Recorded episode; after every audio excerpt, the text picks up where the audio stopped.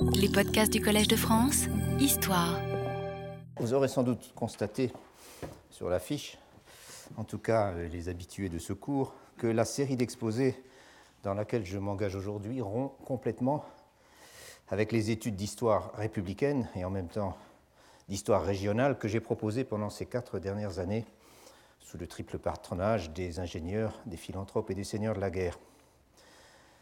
Et peut-être dois-je, avant de commencer, quelques mots d'explication sur ce changement de cap, surtout à ceux d'entre vous euh, qui avaient donc euh, suivi cette précédente série. Ce n'est pas que je considère être arrivé au bout du sujet que j'ai traité pendant ces quatre ans, remarquez. En fait, il me resterait encore pas mal de choses à dire euh, sur tout cela. Le problème, c'est que plutôt que d'ouvrir de nouveaux développements,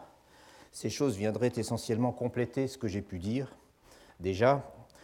ajouter des précisions, développer l'un ou l'autre aspect sur lequel je suis passé un peu vite par manque de temps, ou alors parce que mes données étaient insuffisantes au moment où j'en parlais. Et c'est un fait que même si certains points, sur certains points je crois être allé plus loin, et même, aller beaucoup, plus loin que la plupart des chercheurs qui se sont euh, intéressés aux mêmes questions,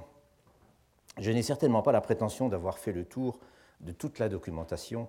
et de toutes les sources. Et c'est d'ailleurs la raison pour laquelle euh, tout ceci, euh, si je puis dire, reste sur le feu, euh, ne serait-ce que parce que j'ai encore des projets de publication qui demanderont des compléments de recherche assez conséquents.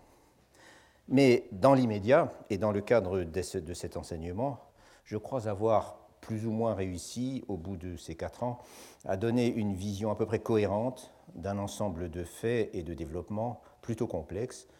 dont la complexité m'a d'ailleurs obligé à beaucoup de détours, euh, et il ne me semble par conséquent pas indispensable d'en rajouter. Ou alors j'aurais dû ouvrir un nouveau champ de recherche en avançant dans la chronologie au-delà de 1935 par exemple, euh, et en m'intéressant à ces mêmes régions du nord-ouest de la Chine, et plus particulièrement du Guangdong, autrement dit le, le Shanxi central, autour de la ville de Xi'an, qui m'a principalement occupé pendant la guerre sino-japonaise euh, et au-delà. Certains auditeurs d'ailleurs m'y ont encouragé, mais je n'ai pas voulu le faire essentiellement parce que ça aurait été m'engager euh, dans un territoire qui m'est largement inconnu euh, du point de vue historiographique. En outre, euh, je le rappelle, le thème qui m'avait servi de fil conducteur dans cette série d'exposés, et qui était en fait à l'origine de tout, c'était la modernisation des méthodes traditionnelles d'irrigation dans la région en question. Or, cette problématique devient nettement moins intéressante euh, à étudier après 1935, car les innovations décisives sont désormais acquises euh, en matière d'infrastructures notamment. Un cadre d'ingénieurs spécialisés est en place, la région est politiquement stabilisée, on peut dire que l'époque des seigneurs de la guerre est définitivement révolue, et il s'agit avant tout de construire sur les bases qui ont été mises en place pendant les 20 ou 25 premières années de la République, dans les conditions parfois totalement chaotiques euh, que j'ai eu l'occasion pendant ces quelques années de décrire euh, avec beaucoup de détails. Enfin, dernière remarque, si j'ai préféré ne pas me lancer dans de nouveaux développements sur ces affaires, c'est parce que j'ai d'autres priorités, ou plus exactement, que j'ai d'autres travaux en cours, et parfois depuis fort longtemps, et que ces travaux je ne souhaite pas les reporter indéfiniment en ouvrant un chantier de plus, euh, comme je n'ai que trop tendance à le faire en temps normal. Peu importe ici les détails de ces travaux en cours, dont j'ai de toute façon eu l'occasion de parler d'abondance dans mon enseignement au collège depuis maintenant plus de 15 ans, et qui du reste ont grandement profité, euh, ces enseignements, euh, et ont grandement profité de cet enseignement, car je puis bien dire que celui-ci n'a cessé, que cet enseignement n'a cessé de m'ouvrir de nouvelles perspectives de me faire découvrir de nouveaux problèmes, parfois tout à fait inattendus, euh, et de m'obliger à des mises au point constantes. Ce qui importe, c'est que toutes ces préoccupations me ramènent à ce qui reste malgré tout mon domaine principal d'intérêt et, je crois, d'expertise, c'est-à-dire l'histoire sociale, économique, politique, administrative de la Chine pré-républicaine. La Chine pré-républicaine, c'est un peu vaste, direz-vous, et plutôt vague, presque aussi vague que lorsque certains parlent de la Chine ancienne, ou Gudai, comme disent les Chinois, pour désigner tout ce qui précède le XXe siècle. Ce dont je veux parler est bien plus circonscrit. Disons, pour garder des limites étroites, qu'il s'agit de la période qui correspond à la seconde moitié de la dynastie des Ming euh, et à la totalité de la dynastie des Qing, c'est-à-dire le régime mandchou. Ou pour donner des chiffres ronds, entre les années 1500 et 1911. Je rappelle que le changement de dynastie, dont j'aurai beaucoup à parler par la suite, euh, c'est-à-dire la chute des Ming et l'installation des Mandchous à Pékin, se situe en 1644. En d'autres termes, ce sont ces quelques quatre siècles que, suivant l'humeur du jour ou suivant ses préférences théoriques, on appelle soit la période impériale tardive, la fin de l'ère traditionnelle, euh, en d'autres termes, en anglais Late Imperial China, euh,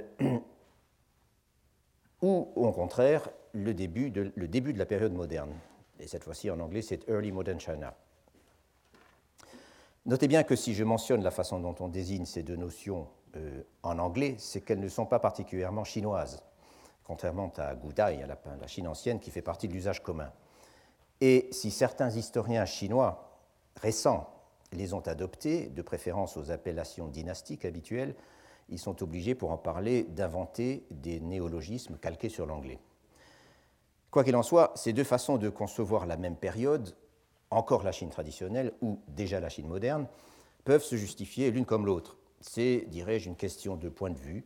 Euh, le tout est de savoir de quoi on parle exactement et surtout à quels aspects on souhaite donner la priorité. Pour ce qui me concerne, en tout cas, je préfère sans hésitation considérer que ces quelques siècles appartiennent déjà à l'histoire de la Chine moderne,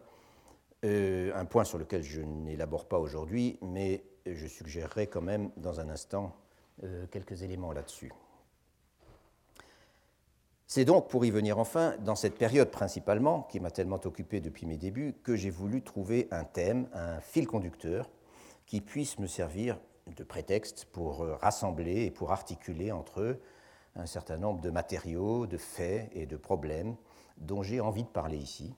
et dont j'ai d'ailleurs parfois déjà parlé, euh, ici ou dans d'autres cadres, et sur lesquels j'ai l'intention de poursuivre mes investigations. Et ce fil conducteur, donc, c'est, comme annoncé dans le programme, l'autobiographie. Ou dirais-je plutôt, pour incorporer certains genres qui se situent euh, au-delà ou en deçà de l'autobiographie au, sens étroit, du terme, ou plutôt les documents à la première personne. Car parler ainsi permet d'inclure divers types de souvenirs, ne relevant pas à strictement parler de l'autobiographie, et permet aussi d'inclure, et c'est important, euh, les journaux tenus par certains auteurs pendant certaines périodes de leur vie, qui ne sont pas non plus des autobiographies, bien sûr, même s'ils servent souvent de source euh, aux autobiographies. Mais pour la commodité, je continuerai d'employer, sauf précision contraire, ce terme, autobiographie, euh, dans ce sens euh, inclusif, disons, de document à la première personne. Quoi qu'il en soit, la première chose à faire, et c'est à quoi je vais consacrer mes propos introductifs aujourd'hui euh, et la semaine prochaine, la première chose à faire, c'est de caractériser de façon un peu plus précise les types d'écrits que je subsume sous ce terme d'autobiographie. Et deuxième chose, après en avoir parlé en général, en tant que genre, j'entrerai dans le concret en vous proposant quelques considérations préalables sur les textes en fait très spéciaux, et qui sont en outre en assez petit nombre, qui m'intéressent plus particulièrement au sein euh, de l'ensemble relativement vaste des écrits autobiographiques chinois. Là encore, je précise qu'il s'agit dans plusieurs cas de textes dont j'ai déjà eu l'occasion de parler ici, ou dans mes séminaires de l'École des hautes études en sciences sociales, de façon plus ou moins circonstanciée, mais qui méritent d'être reconsidérés euh, et sur lesquels il y a encore beaucoup de choses à dire. Enfin, troisième chose, j'indiquerai aussi ce que je compte en faire de ces textes, à quoi ils vont me servir. Et ce dernier point, d'ailleurs, autant euh, en dire tout de suite euh, quelques mots afin que nous sachions à peu près où nous allons. Grosso modo, elles me serviront, ces autobiographies, à deux choses a priori assez différentes l'une de l'autre, encore que ces textes permettent justement de les mettre en rapport entre elles. Le premier usage que j'en ferai, et qui est après tout le plus attendu étant donné la nature même des textes, ce sera d'examiner la vie personnelle, rarement intime à vrai dire, euh, encore que cela arrive, mais en tout cas familiale, sociale et professionnelle, de certains auteurs, en très petit nombre encore une fois, qui se sont exprimés sur ces choses avec une franchise et, dirais-je, une absence d'inhibition qui sont rarissimes dans les écrits chinois autres que de fiction, en tout cas avant le XXe siècle. Et ensuite, ou en même temps, j'utiliserai ces textes pour les témoignages passionnants, parfois même tout à fait extraordinaires, qu'ils offrent sur toutes sortes d'événements, de situations, d'institutions, de pratiques, de personnages aussi, euh, auxquels ont été confrontés leurs auteurs ou dont ils ont été eux-mêmes partie prenante, et dont ils parlent, et nous verrons plus tard pourquoi, avec cette même absence d'inhibition euh, que j'évoquais à l'instant, dont ils parlent hors convention, en quelque sorte. Mais avant d'y venir, avant d'énumérer et de présenter ces textes un peu plus en détail, ce que je ne ferai encore une fois que la semaine prochaine, il me faudra d'abord procéder à quelques rappels sur la biographie tout court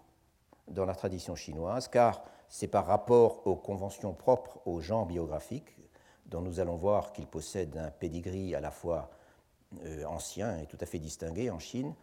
que se situent les particularités de la littérature autobiographique en général et plus particulièrement celle des textes euh, auxquels je m'attacherai. Mais avant cela encore, je crois indispensable de me livrer à quelques considérations supplémentaires sur la chronologie. Je disais à l'instant 1500 à 1911, ce qui, dans la façon dont je vois les choses, définit à peu près euh, la période pré-républicaine, entre guillemets, à laquelle je m'intéresse tout d'abord. Or, l'intitulé du cours de cette année, vous l'aurez peut-être remarqué, dit Autobiographie et Histoire 1600-1930. Je démarre donc un siècle plus tard et à la fin, je déborde assez largement sur la période républicaine que, comme vous voyez, je ne me décide pas vraiment à abandonner. Ces limites chronologiques méritent par conséquent quelques mots d'explication, et puisque nous en sommes aux considérations préliminaires, autant en parler tout de suite. Je commence par la fin, donc par ce débordement sur les 20 premières années de la République. L'autobiographie est en fait le principal élément, s'il en faut un, qui fait le lien entre mes cours de ces quatre dernières années et ce que j'entreprends donc à partir d'aujourd'hui. Pourquoi cela? Eh bien parce que parmi les sources fort nombreuses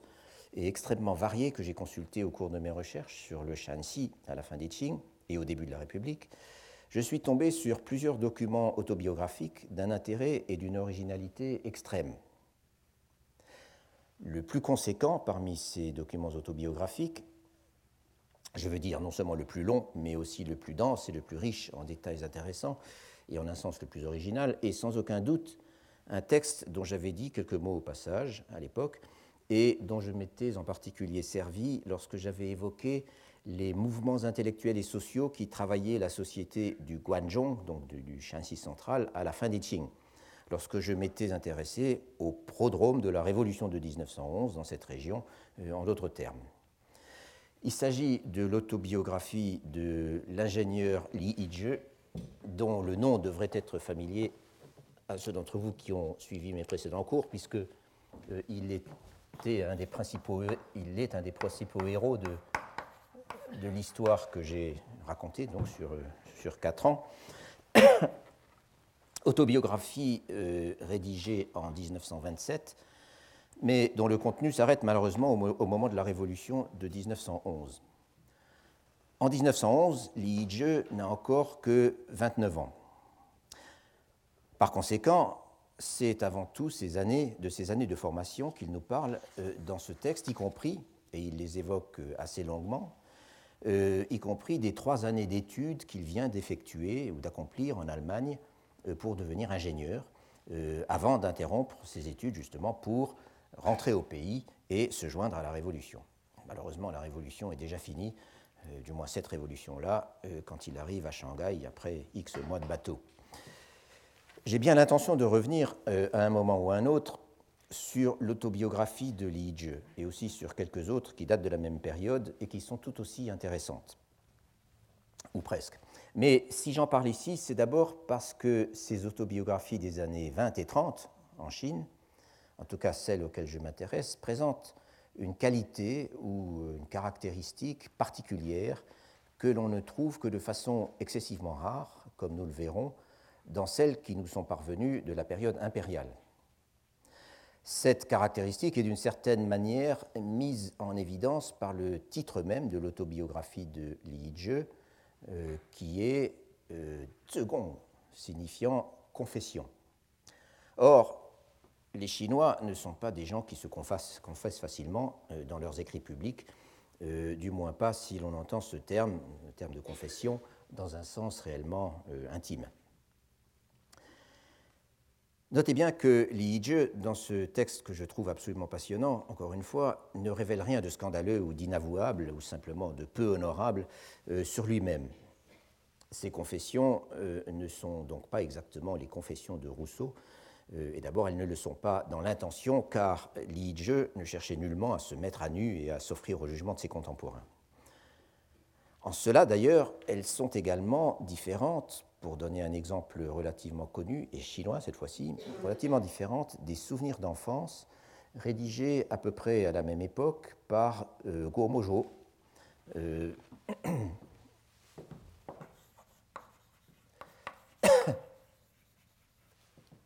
par Mojo, euh, personnage très connu, euh, écrivain d'avant-garde dans sa jeunesse, devenu plus tard un spécialiste fameux de la haute antiquité chinoise et à la fin de sa vie, euh, connu, il est mort en 1978, deux ans après Mao, connu surtout justement comme l'un des plus ardents turiféraires du maoïsme, un homme du régime. Ces souvenirs, je les mentionne aussi pour cela, on en trouve une bonne traduction française due à Pierre Rickmans alias Simon Less, mais pas encore à l'époque, sous le titre euh, Autobiographie Mes années d'enfance, paru en 1970 euh, dans la, collection euh, Connaissance de l'Orient. Le moment venu, j'en redirai peut-être quelques mots de cette autobiographie de Gomojo, mais sans plus, car il faut admettre que malgré le charme qui se dégage du texte de Gomojo, qui tient en bonne partie à son humour, euh, mais aussi un réel talent politique, poétique pardon, dans l'évocation des lieux de son enfance. Il aura plus tard un grand talent politique, mais pas dans, cette partie de sa vie. malgré aussi une franchise assez inhabituelle dans l'évocation de ce qu'on appellera ses premiers émois, et d'une manière plus générale dans la description de sa psychologie comme enfant et comme adolescent, et cela même si le titre choisi par Gomojo est simplement autobiographie, Tzujuan, et non pas confession, comme dans le cas de Li. Malgré tout cela, donc, l'historien euh, en apprend beaucoup moins que dans l'autobiographie justement de Li Jie. Cela étant, si Li Jie reste très pudique dans ses confessions, telles qu'il les a lui-même appelées, et s'il est certainement moins obsédé de sa propre personne que son jeune contemporain Gomojo, qui était plus jeune que lui de 10 ans, euh, alors qu'il aurait eu au moins autant de raisons euh, de l'être, obsédé de sa propre personne, euh, Li ne demeure pas moins, il n'en demeure pas moins que Li lui aussi parle de ses découvertes personnelles et de ses initiations, des innombrables personnes qu'il a rencontrées, de tous les milieux qu'il a fréquentés, avec une liberté de ton et lui aussi avec un humour que je trouve tout à fait frappant. Disons que cette liberté de ton et cet humour non seulement sont assez inhabituels, mais que, a priori, ils surprennent dans les écrits autobiographiques euh, de gens qui se prennent au sérieux. Or, Li malgré son sens de l'humour, confirmé par de nombreux témoignages, était incontestablement un homme qui se prenait au sérieux, non pas au sens où il, serait, se serait placé lui-même sur un piédestal, d'autres s'en sont chargés pour lui, euh, où il aurait eu un ego surdimensionné, si vous voulez, mais au sens où il se faisait, avec euh, les meilleures raisons, une idée très élevée de sa propre mission au service de la société et de son pays, comme ingénieur, comme expert œuvrant au développement économique et à l'indépendance future de la Chine, comme pédagogue, etc. J'avais parlé de toutes ces choses euh, ces dernières années. Je ne veux pas m'attarder aujourd'hui sur ces autobiographies de l'époque républicaine, cela dit, euh, sur lesquelles je ne reviendrai que beaucoup plus tard dans mon exposé. Mais le point central, je crois, est le suivant, c'est que des textes comme ceux de Li Jie et d'un petit nombre d'autres auteurs échappent et je dirais qu'ils échappent à un point remarquable aux conventions ordinaires du genre autobiographique ou des genres autobiographiques en Chine, dont je reparlerai dans un instant, euh, en fait la semaine prochaine,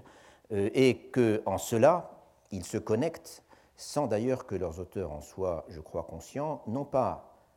à une tradition, car je ne pense pas qu'on puisse à ce sujet parler de tradition en Chine, mais, dirais-je plutôt, à une série de témoignages quelque peu improbables, datant, eux, de l'époque impériale, qui n'ont le plus souvent survécu que par l'effet du hasard, euh, et qui se situent incontestablement, pour le coup, en dehors de la tradition. Et ce sont donc ces textes qui m'occuperont surtout. Cela étant, il ne faut pas non plus oublier que lorsque Li Zhe ou Gomojo composaient leurs autobiographies, c'est-à-dire à la fin des années 20, 1920, une révolution littéraire était passée par là, euh, et même une quasi-révolution culturelle. Une révolution dont les propagandistes les plus radicaux invitaient à détruire sans pitié les anciens modèles, euh, et je veux bien sûr parler du mouvement du 4 mai 1919 et de ses suites. Et si certains étaient ainsi disposés à jeter par-dessus bord leur héritage culturel, et plus spécifiquement dans ce cas leur, héritage littéraire, c'était bien sûr parce qu'il existait à présent une alternative. Il existait une alternative en ce sens qu'une bonne partie de l'élite cultivée avait été mise en contact, de façon plus ou moins directe, avec les productions littéraires occidentales, euh, et qu'elle était par conséquent familière des valeurs et des modes d'expression individualistes et, disons peut-être, romantiques que celle-ci charriait. Alors que, a priori, ces valeurs et ces modes euh, d'expression étaient plutôt étrangers à ce qu'on enseignait traditionnellement aux Chinois. Bref, il était bien plus facile et bien plus tentant d'ignorer les conventions de l'autobiographie à la chinoise, voire de les fouler allègrement aux pieds, euh, que ce n'aurait été le cas un ou plusieurs siècles plus tôt. Ou plutôt, devrais-je dire, que ce n'était le cas, puisque même un ou plusieurs siècles plus tôt, comme je viens de l'indiquer et comme nous le verrons plus en détail, on rencontre des écrits autobiographiques qui sont eux aussi d'une liberté de ton étonnante, bien plus étonnante encore du simple fait qu'ils se situent en amont de cette vague moderniste à laquelle je viens de faire allusion. Disons que je ne puis m'empêcher de voir, par-delà d'évidentes différences, une sorte de continuité souterraine entre tous ces écrits, qu'ils soient antérieurs au bouleversement intellectuel du début du XXe siècle ou qu'ils en soient la conséquence plus ou moins immédiate. Cette continuité, j'aurai l'occasion d'y regarder de plus près le moment venu, tout comme les différences, bien sûr. Mais c'est elle, en tout cas, et c'est pour cela que j'en parle, c'est elle qui justifie les, limites chronologiques que j'ai proposées pour mon exposé, en tout cas la limite inférieure que j'ai donc placée en 1930, ce qui est d'ailleurs une date un peu approximative, bien sûr. Quant à la limite supérieure, j'ai proposé 1600, là encore c'est un chiffre rond. Autrement dit, je fais abstraction du XVIe siècle,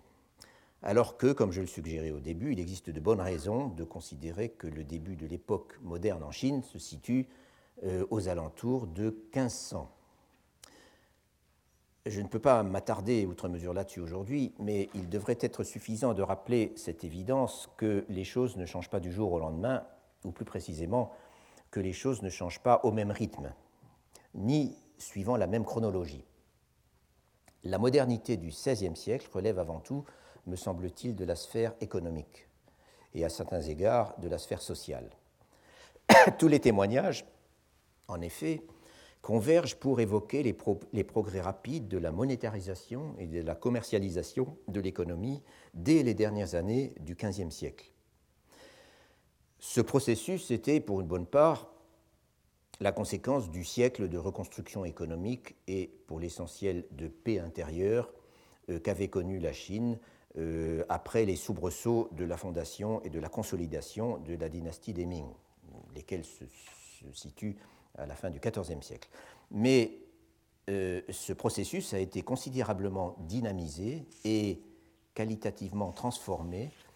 par l'apparition du commerce européen en Extrême-Orient dans le courant du XVIe siècle et par son principal effet, à savoir l'afflux en Chine d'argent monétaire d'origine américaine. Ces phénomènes économiques sont relativement bien compris aujourd'hui, mais ce qui est intéressant, c'est qu'ils étaient perçus et signalés par les contemporains, donc à l'époque, à travers leurs effets en termes de comportement, c'est-à-dire principalement à travers ce que les bien-pensants dénonçaient comme les progrès du luxe. Autrement dit encore, la diffusion d'habitudes nouvelles et dispendieuses de consommation dans des couches de plus en plus larges de la société, une marchandisation, pourrait-on dire, accrue des rapports sociaux, au sens où tout se paye, et en même temps des différenciations de classe fondées sur la réussite économique et, pourrait-on dire encore, sur le style de vie, par opposition à la hiérarchie des statuts traditionnels, dont un des fondements, comme vous savez, euh, est la distance infranchissable entre les lettrés et les marchands, entre l'esprit et l'argent. Sur ces développements, je ne puis que vous renvoyer à l'ouvrage excellent, brillant même, euh, de Timothy Brooke, qui porte le titre un peu intrigant The Confusions of Pleasure, paru en 1998. Euh, je ne sais plus où, euh, à Harvard, je crois. Les désordres du plaisir. Faudrait-il peut-être traduire ce titre au sens où, comme l'explique l'auteur, le livre est consacré à une sorte d'histoire culturelle des Ming, traversée par le thème de la tension entre, d'une part, le souci de stabilité sociale, c'est-à-dire la crainte d'une perversion des hiérarchies traditionnelles, et d'autre part, la croissance économique. En quelque sorte, la croissance économique et tous les plaisirs auxquels elle donne, elle donne accès jettent le désordre dans la société. Les dernières décennies des Ming, en particulier, soit grosso modo la première moitié du XVIIe siècle, peuvent être considérées comme l'âge d'or de la consommation ostentatoire et du raffinement culturel, et encore une fois dans des secteurs de plus en plus étendus de la population. Et lorsque je dis de plus en plus étendu, cela s'entend non seulement socialement, mais aussi géographiquement, euh, au sens où ces comportements se répandent bien au-delà désormais euh, des métropoles du Bayangtze, du Bayangtze donc autour de l'actuel euh, Nankin, Suzhou, Shanghai, euh, qui ont toujours été euh, à l'avant-garde de ce point de vue.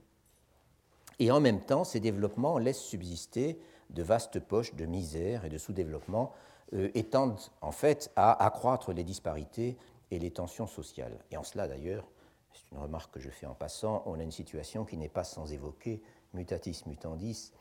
les effets sociaux de la croissance économique spectaculaire que connaît la Chine depuis maintenant un quart de siècle environ. Or, Allant de pair avec tout cela, ce qu'on observe aussi pendant les 40 ou 50 dernières années de la dynastie des Ming, c'est, pourrait-on dire, la mauvaise conscience d'une partie de l'élite culturelle, laquelle se confond dans une large mesure avec l'élite politique, puisque nous sommes en Chine, au minimum, ce sont les problèmes que posent plus ou moins consciemment et plus ou moins explicitement à un certain nombre de membres de cette élite le contraste grandissant entre cette vie enchantée, ces habitudes parfois invraisemblables de raffinement culturel dont ils sont les premiers à, profiter, et les problèmes de toutes sortes euh, dans lesquels semble s'enfoncer l'Empire. Pour les citer en vrac, ces problèmes, la corruption et l'inefficacité de l'administration, euh, les affrontements impitoyables entre factions, à quoi semble désormais se limiter la vie politique, les tensions sociales qui débouchent de plus en plus facilement sur la violence, les catastrophes naturelles et les famines qui affectent des régions de plus en plus étendues et dont on a l'impression, en tout cas c'est comme ça qu'on le dit, qu'elles sont, suivant la formule, sans précédent depuis l'Antiquité. Et dans un autre registre, bien sûr, la menace grandissante des Mandchous dans le nord-est,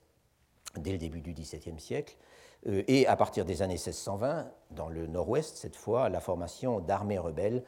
euh, appelées par l'historiographie chinoise armées euh, paysannes, ce que c'était en partie, qui finiront par dévaster une bonne partie de l'Empire. Et c'est d'ailleurs la conjonction de l'envahisseur extérieur et des rébellions intérieures qui finira au milieu du XVIIe siècle par balayer les Ming. Mauvaise conscience donc, inquiétude, doute, contradiction, et même, on l'a souvent dit, une sorte de perte de repère chez certains, une remise en question des principes moraux et philosophiques qui fondaient depuis toujours la vie sociale et publique des élites. C'est aussi, soit dit en passant, l'époque où le bouddhisme connaît une grande vogue parmi ces mêmes élites. Les gens ont des inquiétudes religieuses. Et alors que certains se jettent dans l'activisme, cherchent à réformer la société et l'État, et se préoccupent avec passion de tout ce qui pourrait contribuer à euh, ressusciter et protéger l'Empire des périls qui le menacent, d'autres, au contraire, se replient sur un individualisme esthétisant et jouisseur. Et en fait, ce sont bien souvent les mêmes individus qui oscille entre ces deux attitudes et qui cherche, pour autant que ce soit possible, à les concilier. En fait, ces dernières décennies d'Eming, avant que la conquête mandchoue ne vienne brutalement remettre les pendules à l'heure, sont un moment assez extraordinaire, unique, je crois, dans l'histoire de la Chine, dans la mesure où, pour reprendre un terme que j'ai déjà employé, pendant cette relativement courte période, un certain nombre d'inhibitions semblent avoir sauté. Dans certains milieux, au moins, le dernier, le dernier demi-siècle des Ming est un âge d'individualisme forcené, de culte de l'anticonformisme, de célébration des passions, même les plus improbables, de, toute, possession susceptible de devenir un objet de fixation ou de susciter l'obsession. On cultive l'obsession, en fait, les femmes, euh, les jeunes acteurs, les peintures, les jardins, les belles pierres, tout ce qu'on voudra. D'autres, au contraire, appartenant d'ailleurs au même milieu, cultivent collectivement la vertu et l'engagement, euh, tiennent un compte scrupuleux de leurs bonnes et de leurs mauvaises actions, euh, se constituent en groupe d'études pour s'évaluer et s'encourager mutuellement. Et de fait, c'est un âge où beaucoup de gens s'interrogent sur eux-mêmes, sur leurs actions, sur leur destinée, sur leur rapport aux institutions qui structurent la société, la famille, les lignages, les associations, les institutions académiques officielles, euh, le système des examens, la bureaucratie, et aussi s'interrogent sur ces institutions elles-mêmes. Et enfin et surtout, c'est un âge où l'on a énormément écrit sur toutes ces choses, euh, et parfois avec une très grande liberté, euh, et c'est là que nous retrouvons nos autobiographies. Si j'ai donné 1600 comme date de départ, en effet, c'est qu'il se trouve que cet éthos très particulier du dernier demi-siècle d'Eming a donné naissance, parmi beaucoup d'autres choses, à un type d'écrits autobiographiques dont on ne trouve guère d'exemple avant, avant cela. J'y reviendrai plus en détail la semaine prochaine, comme je l'ai dit, mais je les caractériserai d'emblée, ces écrits, en disant que leurs auteurs, justement, se posent des questions sur eux-mêmes, euh, ou pour le dire d'une autre manière, qu'ils prennent du recul, plus ou moins de recul, suivant les cas, par rapport aux rôles qui leur sont normalement assignés par leur statut social, par leur éducation, par leur famille, et donc par leurs ancêtres, euh, par leur carrière et leur environnement professionnel, et ainsi de suite. Et c'est en cela que ces écrits se distinguent du tout venant des autobiographies euh, ou des documents à la première personne en Chine. Comme je l'ai déjà dit, on trouve des textes d'une nature comparable après ces décennies très spéciales de la fin des Ming. Mais c'est seulement de loin en loin. Et en fait, je crois qu'on peut dire que l'absence de conformisme et l'esprit d'introspection qui caractérisent ce type de littérature autobiographique sont inséparables des périodes de crise, et même de graves crises, de crise systémique ou de crise culturelle, ou les deux. Bref, un contexte où les bases même de la relation entre l'individu, et son environnement semblent remises en question, ou au minimum semblent fortement ébranlées. Le meilleur exemple, assurément, ce sont les premières décennies de la République dont je parlais tout à l'heure, car il s'agit sans aucun conteste euh, d'une époque de crise culturelle et systémique euh, majeure en Chine. Mais les autobiographies datant du XIXe siècle, que j'aurai l'occasion d'introduire, répondent également, quoique avec des différences importantes, à des circonstances de grave danger pour l'ordre sociopolitique, des circonstances dans lesquelles, chez certains au moins, la démoralisation est cause de doutes et de remise en question et, d'une certaine manière, euh, d'anticonformisme. Cela étant, on peut affirmer sans crainte de se tromper que euh, les écrits autobiographiques répondant aux caractéristiques que je viens d'esquisser n'ont jamais été très nombreux. Je ne saurais évidemment dire que j'ai tout vu, mais je serais surpris d'en découvrir une grande quantité en su de ceux que je connais déjà. Il est vrai qu'on ne peut jamais exclure les découvertes inattendues ou même sensationnelles, et à ce sujet, il convient d'ajouter un point important sur lequel je reviendrai aussi,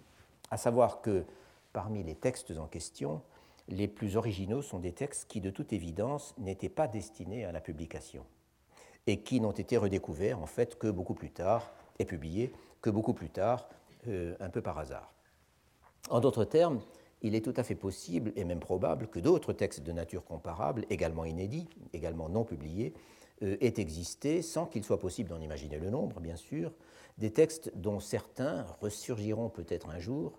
mais dont il est surtout probable que la majorité sont plus ou moins irrémédiablement perdus. Mais pour être relativement rares, et même très rares, les textes de cette nature qui nous sont parvenus n'en sont que plus frappants. Et j'ajoute que ce n'est pas seulement leur côté hors norme et non conventionnel, je veux dire en tant que témoignage d'individus sur eux-mêmes, euh, qui a tout de suite accroché mon attention lorsque j'y ai, eu accès, c'est aussi, comme je l'ai déjà indiqué d'ailleurs, c'est aussi la masse d'informations inédites euh, et inattendues qu'il contenait sur toutes sortes d'événements et de sujets.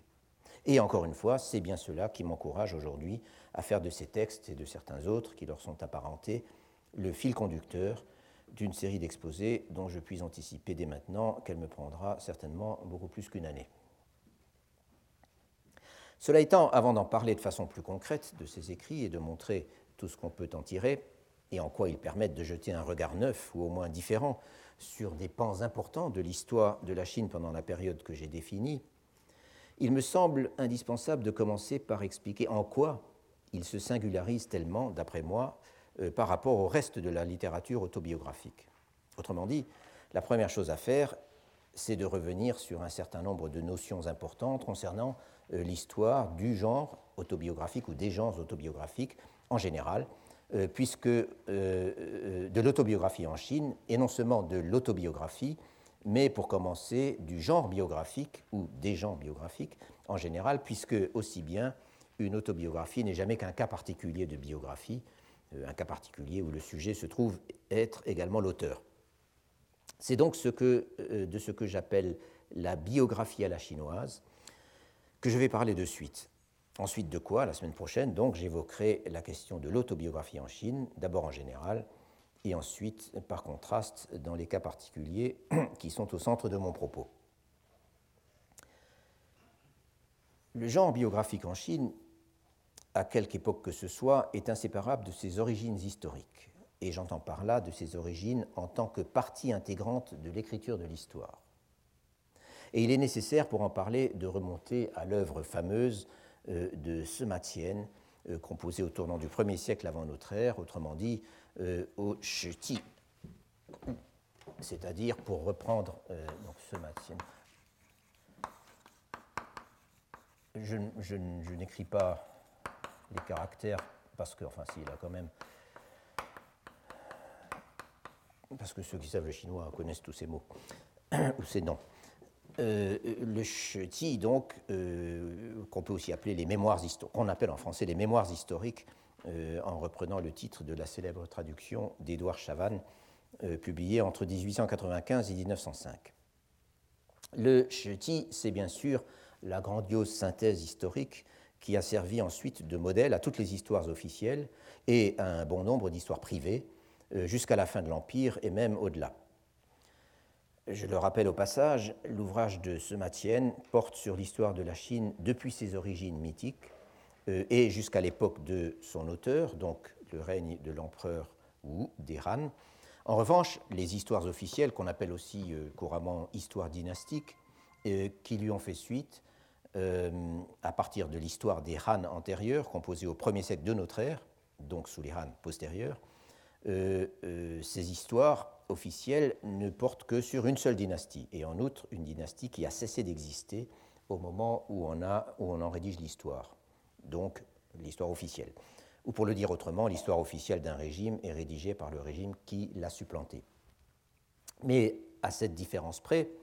les histoires dynastiques qui s'égrènent au fil des siècles, depuis celles des Han antérieures donc, jusqu'à celles des Qing, ont toutes adopté la structure du Sheti, euh, des mémoires historiques, et ont cherché à en imiter le style. Or,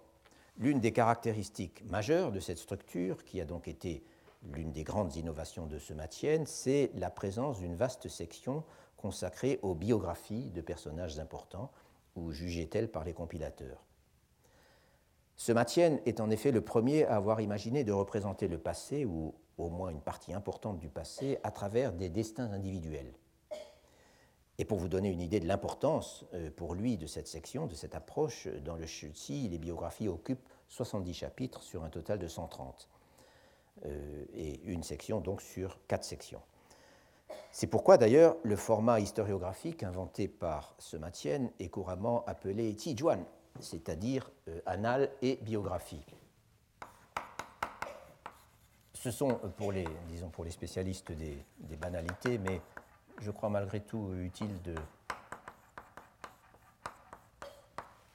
de, cadrer un peu ce qui suivra euh, en faisant ces rappels pour euh, ceux qui ne connaissent pas ces détails.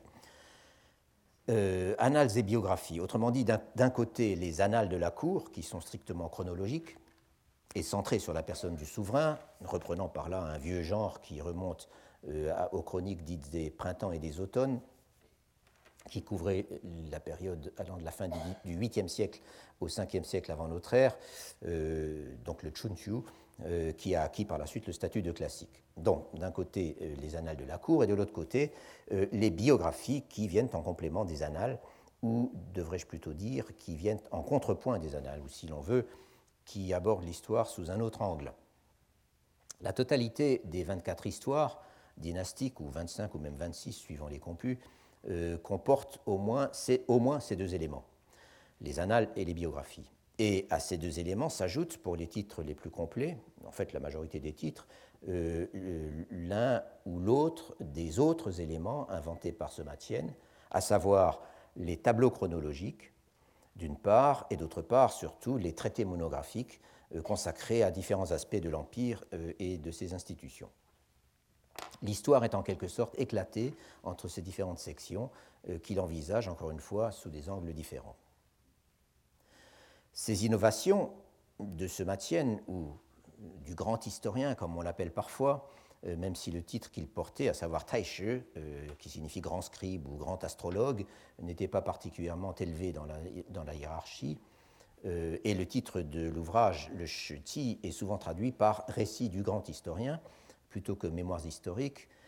ces innovations de ce Matienne, donc, ont donné naissance à différents genres historiographiques qui se sont développés de façon autonome indépendamment de l'histoire officielle, tout en restant, euh, dans une très large mesure, sous son influence. Et tel est en particulier le cas, puisque c'est cela qui nous concerne, des biographies individuelles.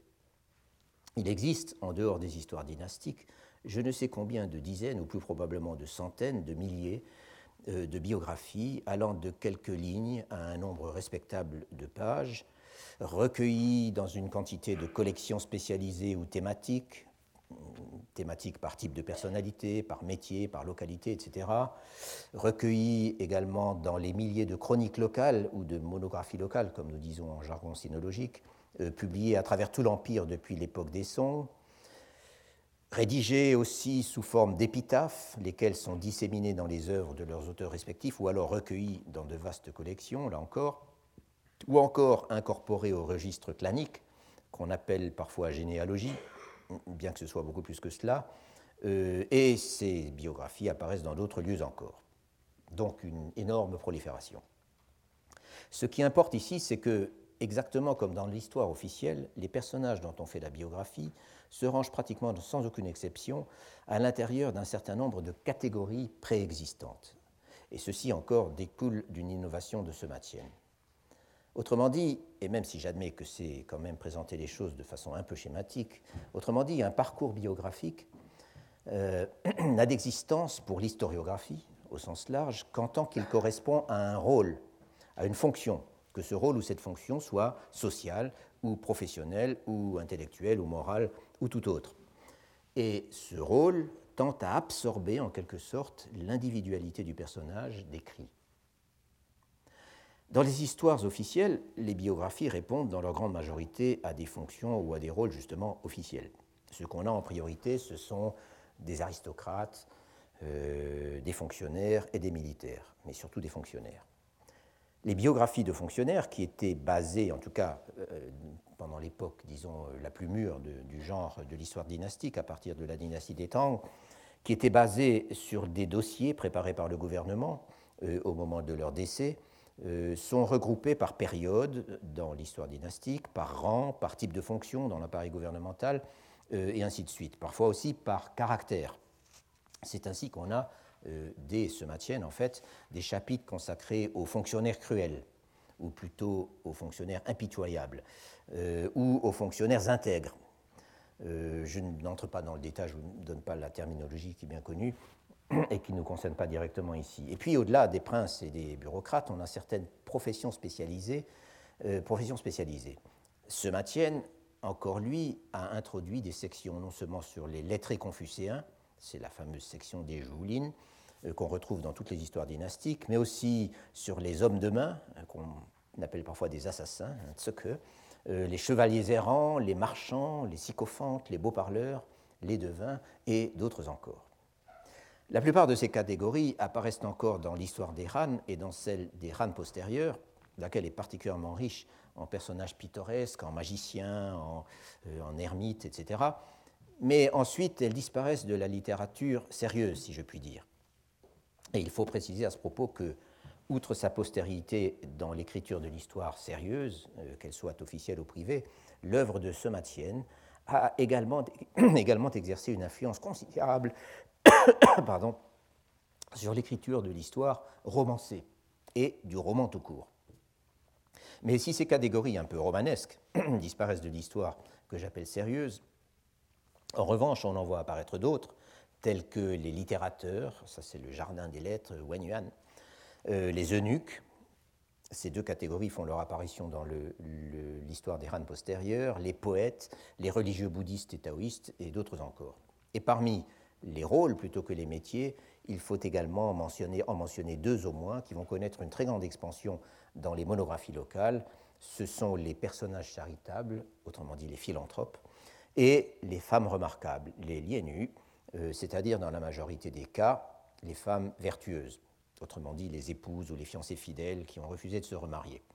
Il y a, dans la, il y a déjà dans, les biographies de Somatienne euh, des biographies de femmes, y compris de femmes fatales, mais le personnage de la femme fatale disparaît complètement de, l'histoire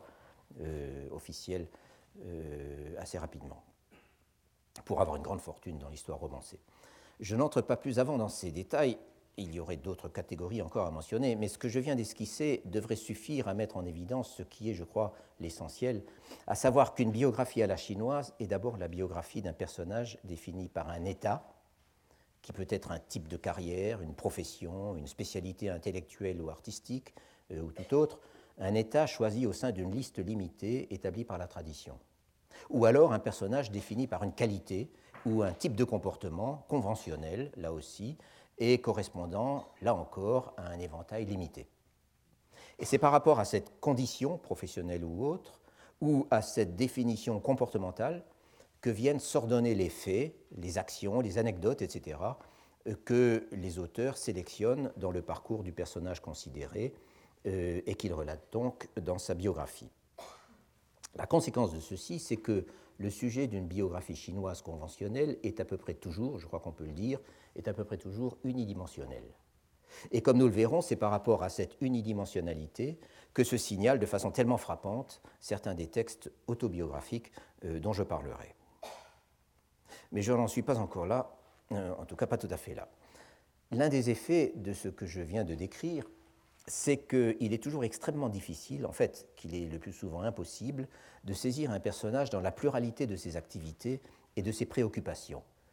Tel dont la biographie ne parle de façon détaillée que de sa vie de fonctionnaire ou d'homme d'État, peut très bien avoir tiré l'essentiel de sa réputation, que ce soit de son vivant ou auprès de la postérité, du fait que c'était un grand calligraphe ou un poète ou un peintre, euh, ou un commentateur érudit des classiques ou un historien,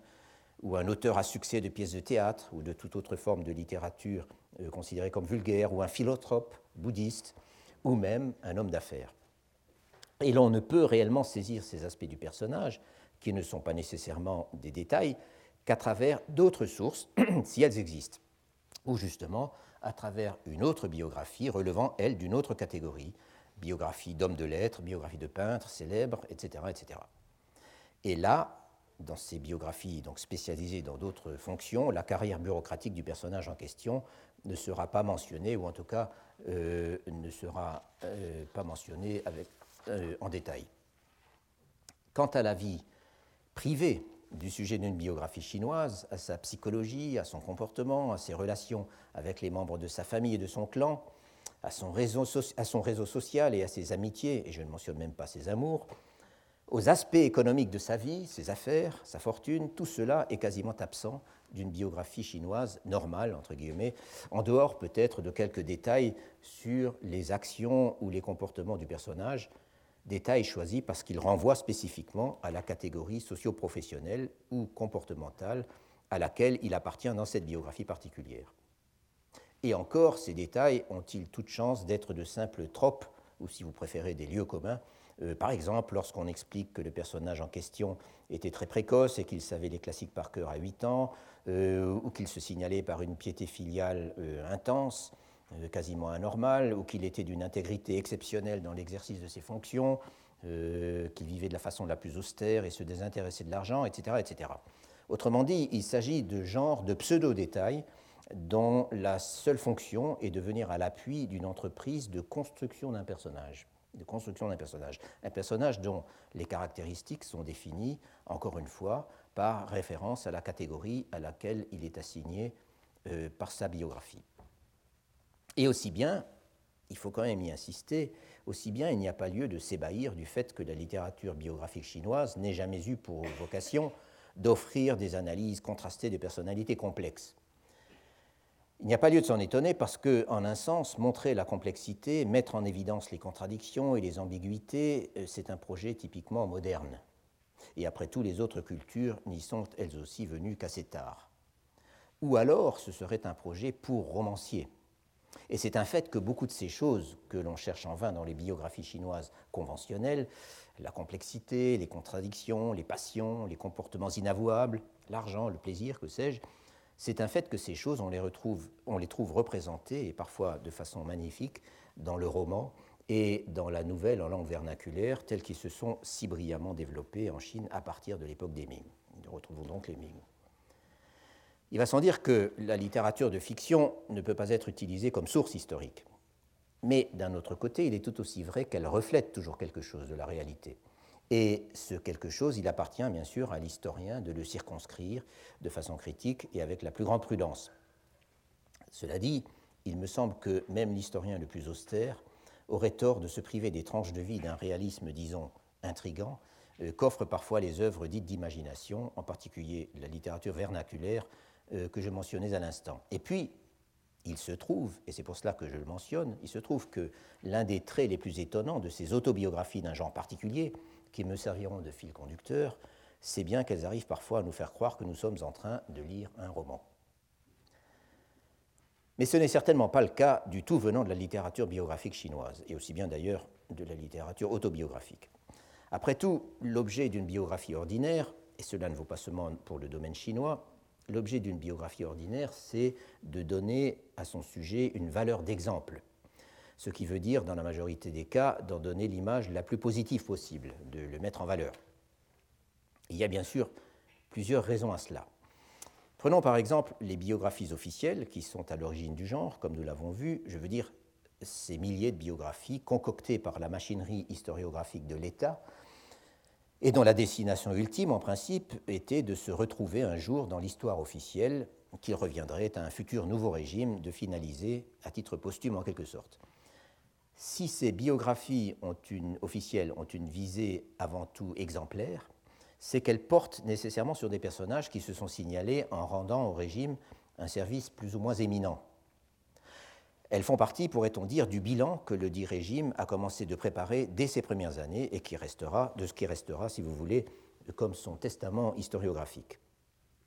Les seules exceptions, d'ailleurs très minoritaires, quantitativement. Les seules exceptions, ce sont les biographies de personnages négatifs, euh, ces fonctionnaires cruels euh, dont je parlais, qui ne sont pas totalement négatifs d'ailleurs, parce qu'ils sont plutôt trop sévères, mais également des fonctionnaires corrompus, des généraux vaincus, euh, des fomenteurs de, de, rébellion, des eunuques, car malgré des services considérables qu'ils rendaient, les eunuques sont presque toujours présentés de façon négative. Euh, et ainsi de suite. Et il est clair que ces personnages négatifs sont eux aussi présentés pour l'exemple que leurs biographies dans l'histoire officielle euh, ont une fonction à la fois politique et pédagogique. Quant aux biographies non officielles, elles ont encore plus de raisons de verser, et cette fois systématiquement dans l'éloge, euh, ou au moins de passer sous silence tout ce qui fâche. Prenez par exemple les épitaphes, qui sont souvent des textes biographiques assez détaillés, riches en anecdotes, rédigés par des auteurs sérieux et payés pour ça, euh, en vue d'être gravés sur stèles. Il est bien sûr inconcevable qu'une épitaphe parle de façon négative du défunt, auquel elle est consacrée. Et il en va de même pour toutes les biographies publiées dans un cadre familial ou clanique. Si l'on parle des faits et gestes d'un membre du clan, qu'on lui consacre une notice séparée dans le registre clanique, donc dans la généalogie, ou mieux encore que ses descendants publient sa biographie en tête de ses œuvres choisies, la principale, ou même la seule raison, c'est que l'honneur doit en, rejaillir sur les ancêtres. Donc, exactement comme dans une épitaphe, s'il y a dans le parcours du personnage des incidents qu'il serait difficile de passer sous silence, des revers de carrière par exemple, euh, on restera discret sur leur cause. Par exemple, on dira qu'il a été euh, rétrogradé ou même révoqué de la fonction publique à cause de difficultés ou parce qu'il y a eu des problèmes, donc c'est des expressions courantes, inche, euh, hein, il y, a eu des problèmes, en laissant donc ouverte la possibilité que les difficultés ou les problèmes en question aient en fait été tout à son honneur. Par exemple, qu'il a eu des difficultés de carrière parce qu'il était trop honnête ou trop intransigeant sur les principes, et que du coup ses supérieurs lui en voulaient, ou alors parce qu'il avait des ennemis politiques qui ont fini par avoir sa peau, si je puis dire, comme c'est souvent, si souvent le cas dans les biographies des politiciens qui ont été victimes des grands conflits entre partis euh, à la fin des Ming. Et par définition, bien sûr, les ennemis sont toujours de mauvais côté, euh, du côté des, des des hommes de peu. Autrement dit, on n'ira pas expliquer, même si c'est en fait le cas, euh, que le personnage en question a été révoqué pour corruption ou pour incompétence. Je pourrais accumuler les exemples, mais ce que je voulais simplement souligner, encore une fois, c'est les difficultés extrêmes que l'on affronte dès lors qu'on s'essaye à reconstituer la vie d'un individu euh, dans toutes ses dimensions, ou si vous préférez, euh, que l'on tente de lui restituer en quelque sorte euh, son autonomie par rapport aux cases dans lesquelles il a été rangé par l'historiographie. Ce n'est pas toujours impossible, notez-le, mais ce n'est possible que ce n'est possible que dans le cas des personnalités comparativement, euh, statistiquement, je dirais, peu nombreuses, pour lesquelles nous disposons de sources non seulement abondantes, mais encore et surtout variées. Je veux dire par là euh, des gens qui ont laissé une correspondance privée relativement fournie, euh, ou alors qui tenaient leur journal, et encore une fois, je reviendrai sur l'importance des journaux, ou encore qui ont laissé en quantité suffisante des poèmes de circonstance, ou ce qu'on appelle parfois des poèmes narratifs, euh, permettant de reconstruire, de reconstruire au moins une partie de leur réseau et de, leur, euh, de leurs activités sociales, voire de leurs aventures euh, individuelles et de leurs émotions, ou même de leurs amours pour le coup, ou alors qui ont rédigé des notes au fil du pinceau, ces fameux BT, là aussi je reviendrai sur ce genre, à travers lesquels on peut se faire une certaine idée de la variété de leurs préoccupations et ainsi de suite. Ce n'est pas que ces différents types de sources échappent à l'obstacle des conventions, des modèles culturels euh, ou des tropes, euh, de tout ce qui tente à couler les comportements, y compris les comportements apparemment les plus excentriques et les plus anticonformistes, dans des modèles reconnus par la tradition. Mais enfin, il arrive qu'on puisse surmonter dans une certaine mesure ces limitations et parvenir à faire vivre un personnage au-delà des modèles qu'il est supposé incarner. Pour que tout cela soit un peu moins abstrait, je me propose au début de mon prochain exposé et, en, conclusion de ces considérations sur, le genre, sur les genres biographiques euh, en Chine, avant de parler des genres autobiographiques, je me propose de vous donner un exemple de personnage dont on arrive à reconstituer assez bien la complexité en multipliant les sources, même si ces biographies conventionnelles, il y en a eu plusieurs, ne nous mènent pas très loin. C'est un exemple que j'ai choisi euh, un peu au hasard, je veux dire, indépendamment de mes propres recherches. Il en existe d'autres, d'exemples comparables, mais celui-ci me paraît particulièrement démonstratif, il est particulièrement intéressant en outre, euh, euh, et de plus, il se trouve que le personnage en question est assez bien connu. Il s'agit en effet d'un lettré du milieu du XVIIIe siècle nommé Yuan Mei, qui, est, donc, qui a vécu entre 1716 euh, et 1797.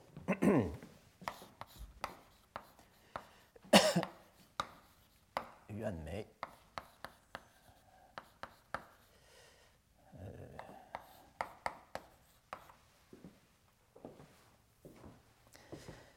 Euh, auquel, euh, et c'est aussi pour ça que j'en parle, euh, plusieurs études modernes ont été consacrées. Comme nous le verrons, euh, la réputation de Yuan Mei est avant tout celle, pour la raison pour laquelle il est surtout connu, est avant tout celle d'un poète et d'un littérateur de grand talent, euh, d'un esthète et d'un hédoniste, qui se trouve avoir eu par ailleurs euh, une brève carrière bureaucratique. Or, il est possible de montrer que le personnage possède bien plus de dimensions, et des dimensions parfois inattendues, que ce que nous laissent s'apercevoir ces biographies, si je puis dire, standards. Autrement dit, euh, on arrive à en dégager une image dont la complexité ne se retrouve finalement que dans les autobiographies particulières que j'ai évoquées et dont je reparlerai donc en détail euh, la semaine prochaine, après cet intermède sur ce personnage tout à fait intéressant de Yuan Mei. Et je vous remercie pour aujourd'hui. Retrouvez tous les podcasts du Collège de France sur www.collège-de-france.fr.